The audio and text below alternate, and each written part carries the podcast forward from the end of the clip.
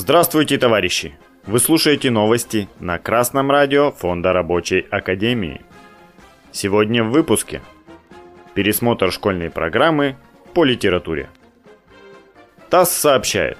Дмитрий Вяткин, первый заместитель руководителя партии «Единая Россия», высказался за исключение лживого, посредственного и третьесортного произведения «Архипелаг ГУЛАГ» из школьной программы – как показал исторический анализ архипелага ГУЛАГа, который пока еще не убрали, а я думаю, недолго осталось ему находиться в школьных программах, многие факты Александром Исаевичем были высосаны из пальца, придуманы. Историки проверяли все факты. Была попытка получить за это премию. За то, что он выморал в грязи свою собственную родину, сказал Вяткин. На это ответила председатель комитета Госдумы по просвещению Ольга Казакова, что это частное мнение. Вопрос об исключении произведения Солженицына «Архипелаг ГУЛАГ» не поднимался на официальном уровне и не рассматривался ни в одном профильном комитете. Однако она отметила, что роман Александра Александровича Фадеева «Молодая гвардия», посвященный антифашистскому подвигу комсомольцев – уже возвращен в школьную программу.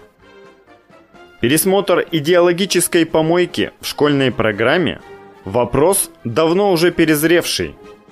С хрущевских времен ведется кампания по дискредитации Иосифа Виссарионовича Сталина и советской власти, а после уничтожения СССР российская буржуазия с утроенной силой продолжила врать о миллионах репрессированных – и плевать на историческую память нашего народа. Как точно описал всю суть Солженицына фронтовик и писатель Владимир Сергеевич Бушин. Он предатель в прямом смысле этого слова. И то, что его называли литературный власовец, совершенно справедливо. Никаких тут сомнений не может и не должно быть.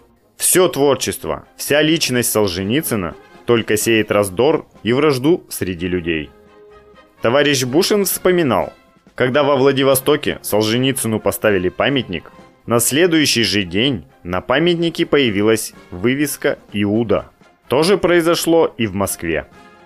Надо ли напоминать, что финансовый капитал США всячески способствовал распространению солженицынского вранья и прочей антисоветской пропаганды, особенно на территории бывшего Советского Союза – Специальная военная операция на Украине диктует свои правила.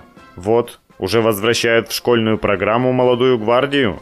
Но пытаться вспомнить у молодого поколения чувство патриотизма и при этом продолжать лгать об истории России и восхвалять предателей, таких как Солженицын, невозможно. Новости читал Алексей Чопа. С коммунистическим приветом из города Свердловск.